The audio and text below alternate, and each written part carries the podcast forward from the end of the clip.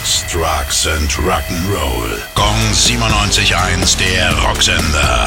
Rock News. Faith No More und Mr. Bungle haben ihre geplanten Auftritte für dieses Jahr abgesagt. Bei beiden Bands steht Mike Patton am Mikro und er hat jetzt die Konzerte abgesagt, aufgrund seiner psychischen Verfassung. Der Lockdown habe einige bestehende Probleme bei ihm verschlimmert und er könne aktuell auf der Bühne nicht 100% geben. Von seinen Bandkollegen hat er für diese Entscheidung viel Zuspruch bekommen, auch wenn sie die Absagen sehr bedauern. Ozzy Osbourne muss unter Skalpell. Das hat seine Frau Sharon in einem Interview verraten. Dabei sollen Metallstäbe in seinem Körper begradigt werden, die sich vor zwei Jahren nach einem Sturz verbogen hatten. Die OP soll Ozzy wieder in die Spur bringen für den zweiten Teil seiner Abschiedstournee No More Tours ab Januar. Gong 97.1, der Rocksender. Rock News. Sex, Drugs and Rock'n'Roll.